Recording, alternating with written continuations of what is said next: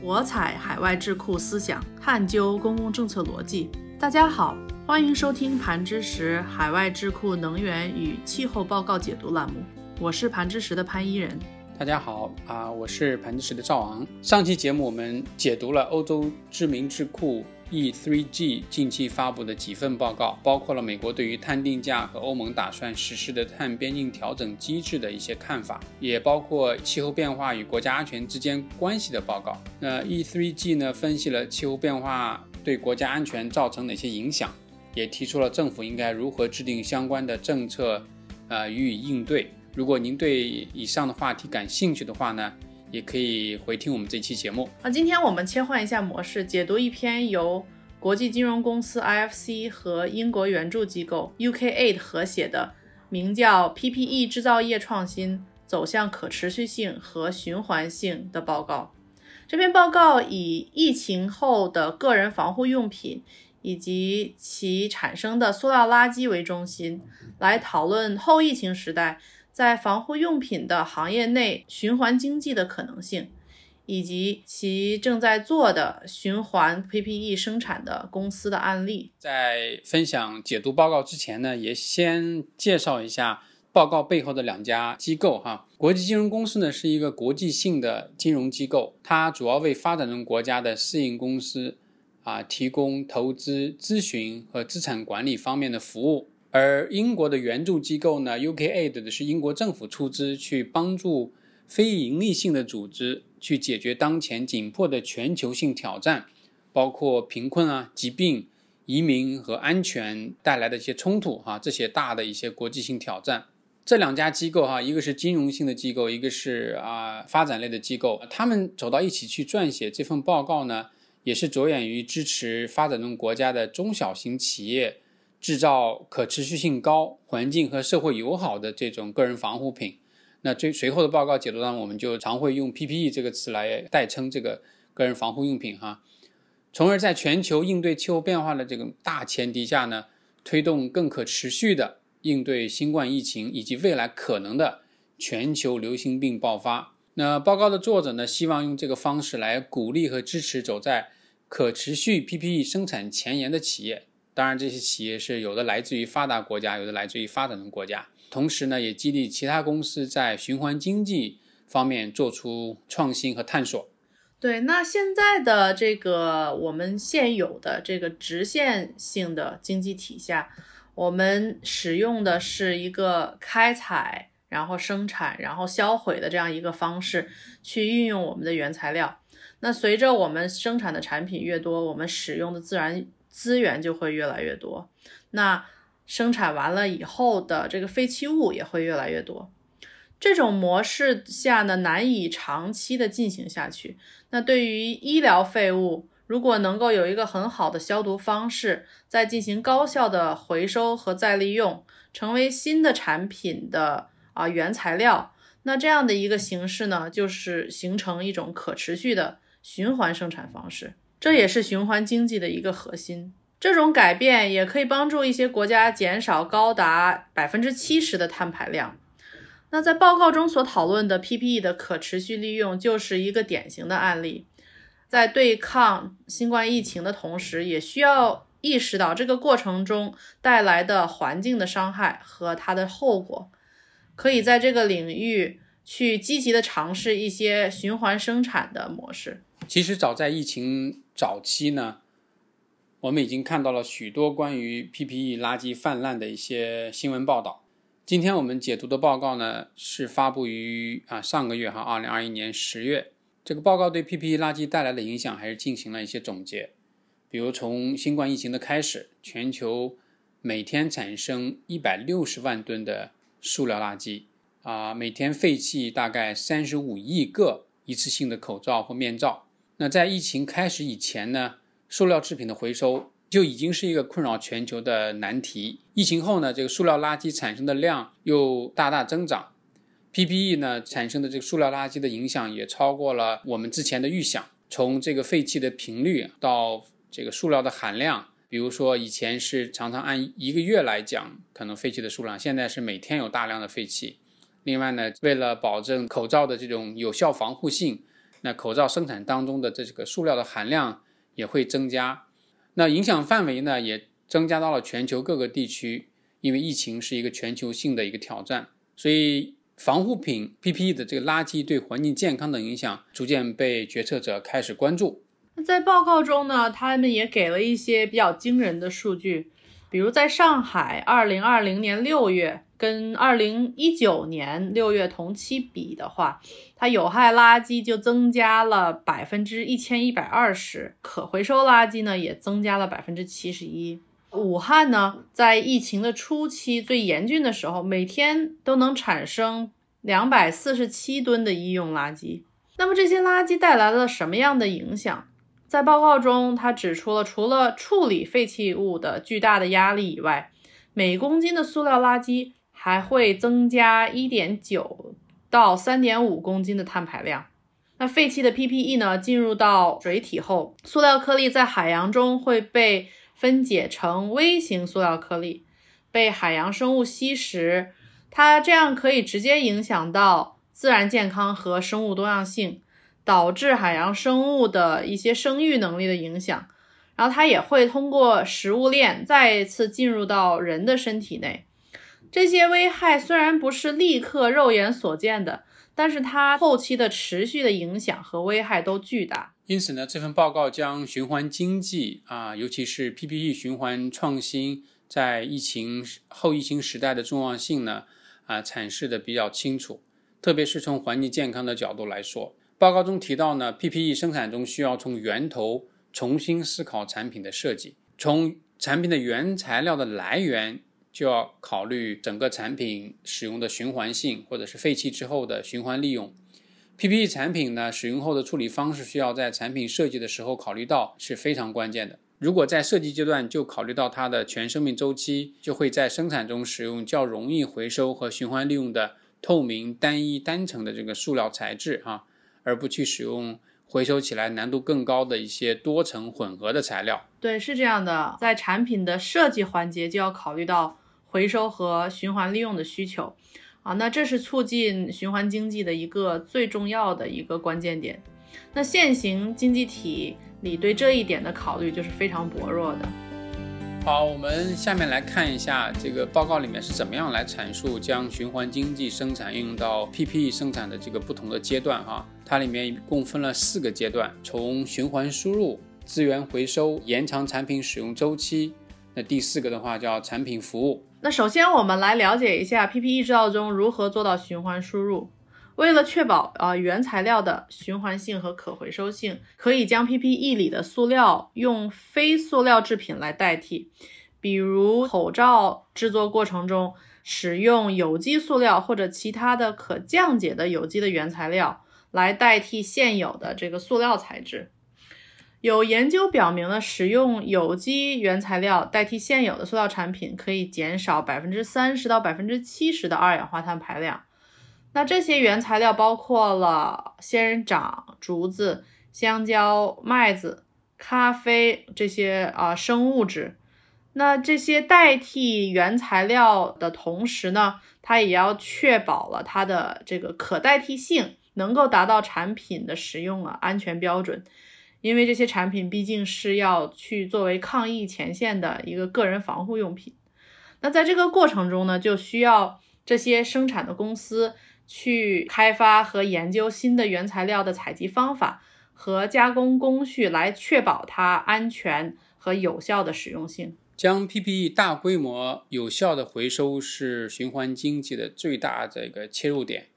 回收的方法也有很多哈，它包括了这个垃圾回收啊、上游循环、下游循环和能量循环。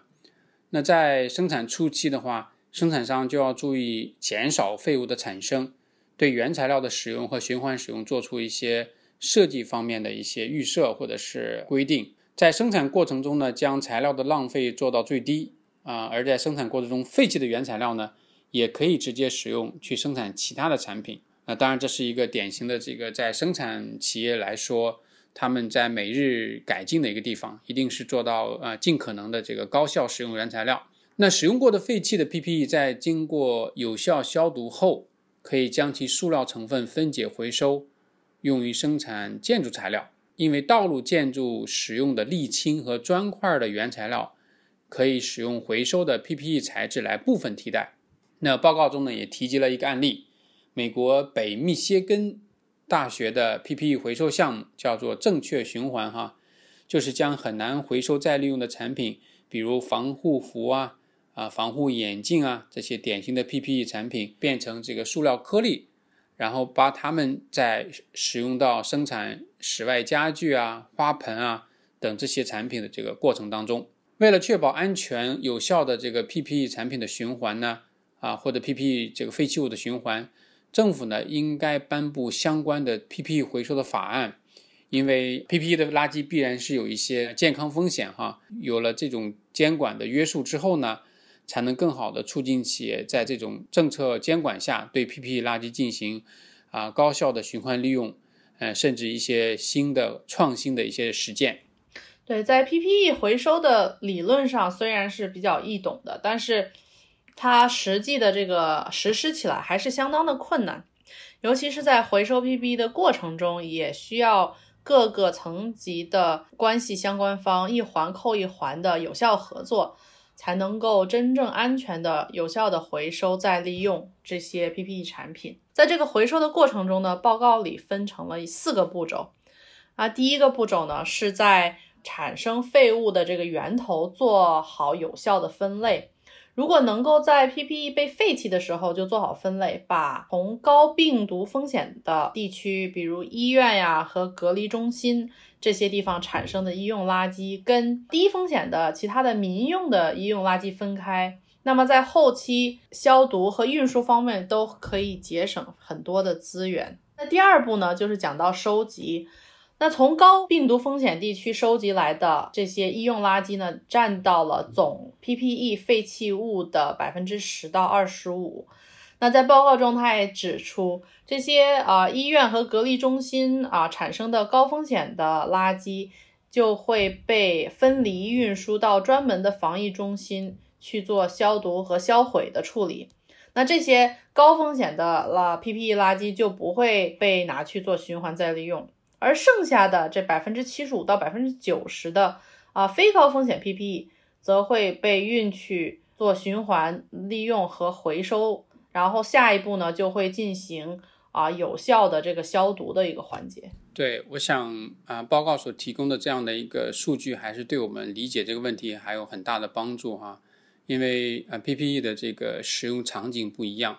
那在高病毒风险的医院或者隔离中心使用过后的这个 PPE 的垃圾怎么去分别对待，这是非常重要的哈。但是呢，在疫情期间，所有的社会、所有的国家，这个公众都是有大量的使用 PPE 的情况，而这些 PPE 其实它的风险是低的。刚才正如一人提到的啊，那这个它的消毒的要求就跟刚才说的从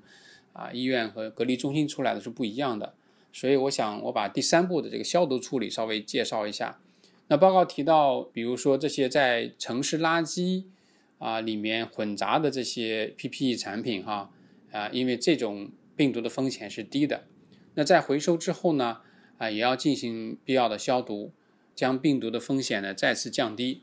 这个过程呢需要根据 PPE 的材质啊、数量啊、啊使用方法和大小，在不同的方式下消毒。或者是化学，或者是高温高压，那这是第三步关于消毒。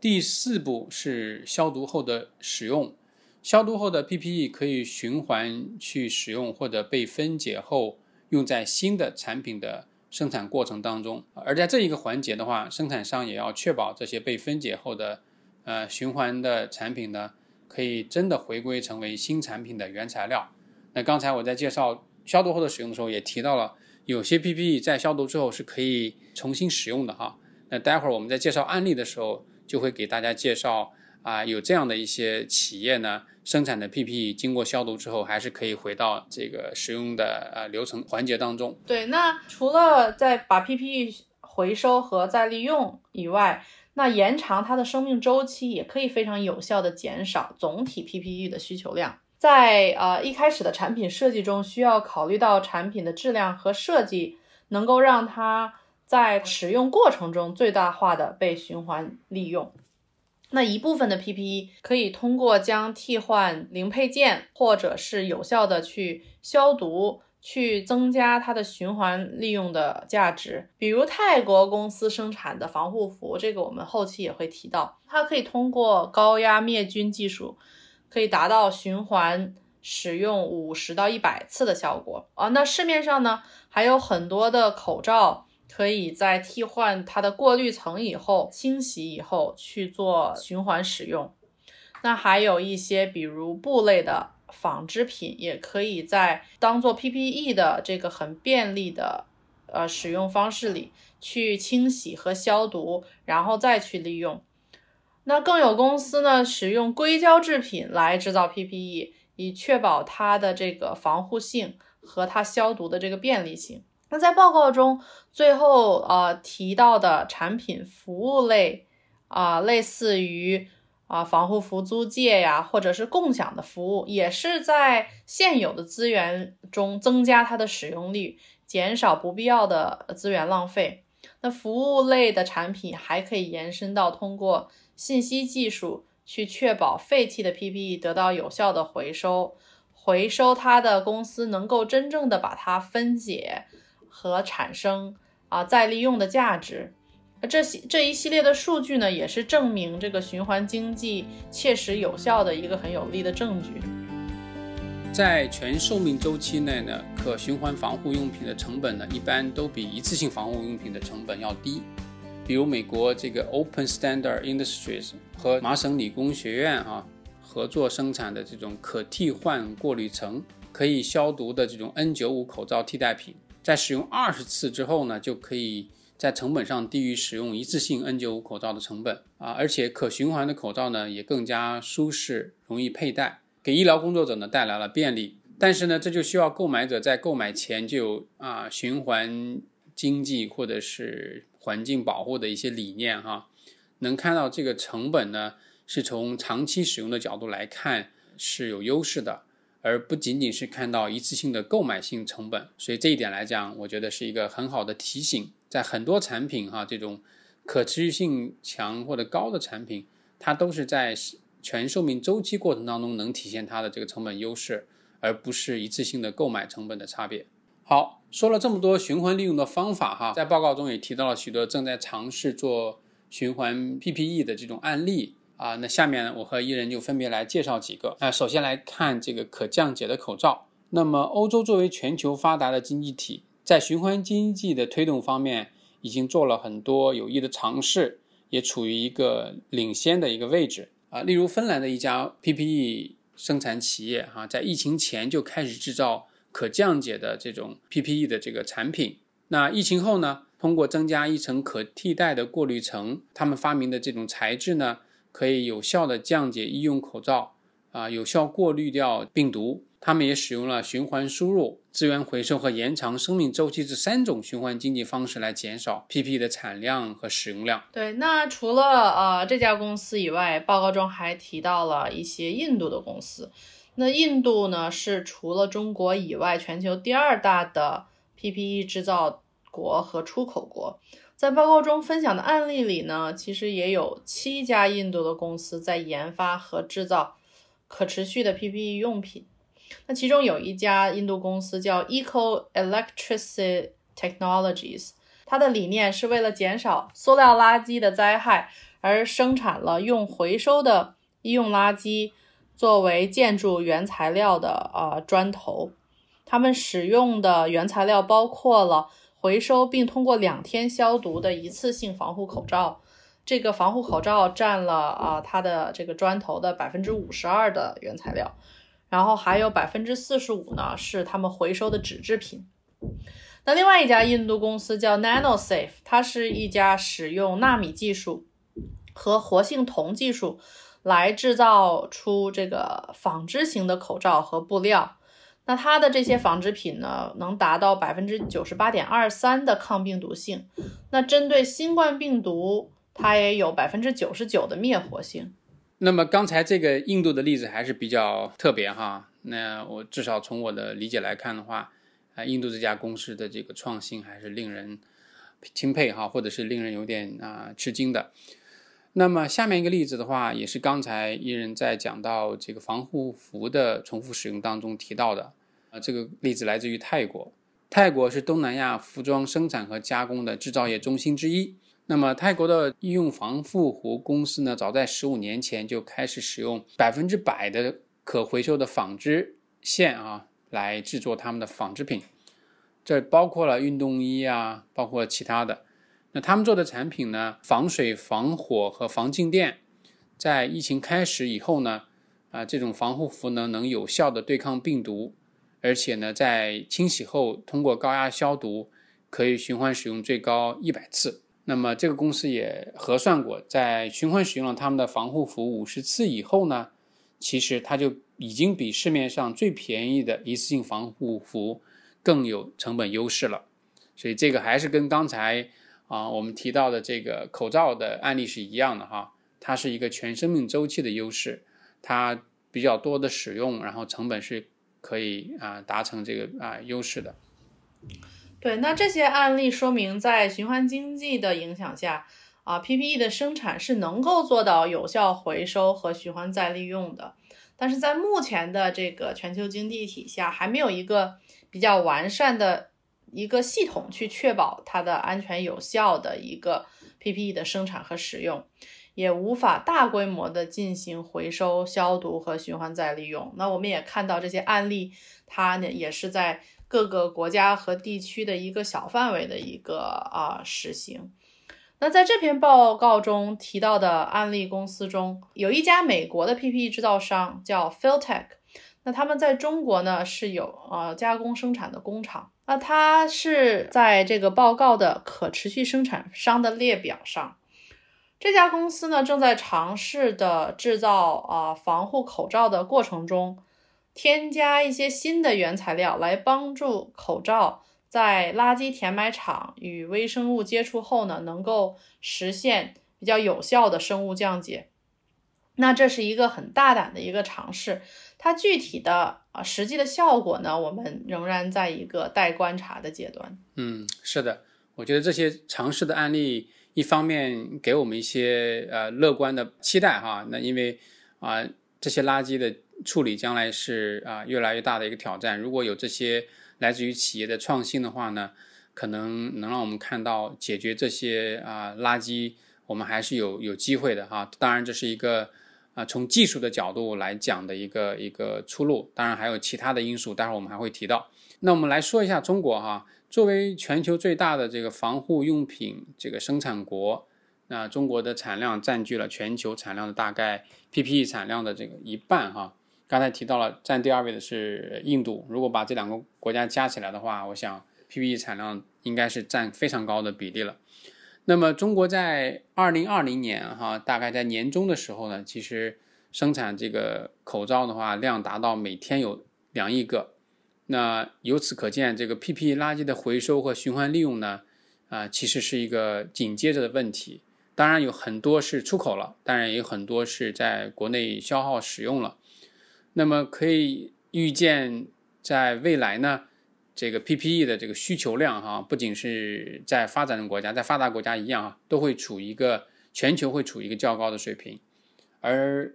有效解决。PPE 使用之后，这个废气污染的问题需要这个不同利益相关方的重视和努力。那刚才我们举的例子呢，是主要提到一些企业。那报告里面所呈现的这些企业的案例呢，其实是可以帮助生产行业呢加快改变的速度。啊，这些最佳实践和案例，如果能够被更多的其他的同行学习和使用的话，可能会对整个行业的这个改变呢带来非常强的这个促进作用。对，没错。那推动 PPE 生产的可持续性，需要各个利益相关方和他们之间的这个协调和互动才能够达到。那其中各个层级的建议的行动中，就是需要他们去重视循环经济，鼓励循环经济体下的创新，和增加对环保防护用品的规定和监管。啊，那其中还有就是对大众的一个教育。以及针对安全有效的废弃防护用品的处理和回收的一些政策和需求。是的，在介绍这个报告的时候呢，我们其实在选择这个报告的时候，也是想到我们刚刚看到这 COP 二十六全球气候变化谈判大会结束，那全球的这种公共讨论的焦点是在一个应对气候变化这样的议题上，但是呢，其实，在短期内，我们看到疫情的这种应对，呃，仍然在很多国家是处在一个。啊，艰难的阶段，当然也有很多国家已经通过疫苗注射和啊这个其他的方式，能够在疫情应对当面啊走出最艰难的阶段。但是不管怎么样，我想啊，疫情的应对所不可缺少的 PPE 这样的一些工具，它带来的这个啊垃圾或者是啊负面的一些公共健康的影响啊，是这个报告主要想提到的一个引起决策者注意的地方。当然，我们在讨论这个报告的时候也提到了，啊，如果我们能够在 PPE 生产当中更多的追求可持续性和循环性的话，那我们的这个 PPE 生产带来的这个碳排放呢，也会大大的减少。所以呢，其实从啊气候变化的角度来看的话呢，今天的这个讨论也是有很强的相关性的。啊，我想我们就呃讨论到这里。我们本期的节目内容呢，如果您觉得啊有兴趣，也欢迎啊介绍给你的朋友或你的同事。如果您对我们所解读的内容有自己的想法呢，啊也欢迎留言或者发邮件给我们。啊，我们再次感谢各位听众的聆听。啊，我们也定期会对我们的报告解读呢做更新，一般来讲是每周五。我们再次啊感谢大家能够在这样的一个时间段哈关心。这个 PPE 的问题，或者关心这个可持续生产的问题，啊，好的，我们下次节目再见。那更多的精彩内容，我们下期再见，拜拜。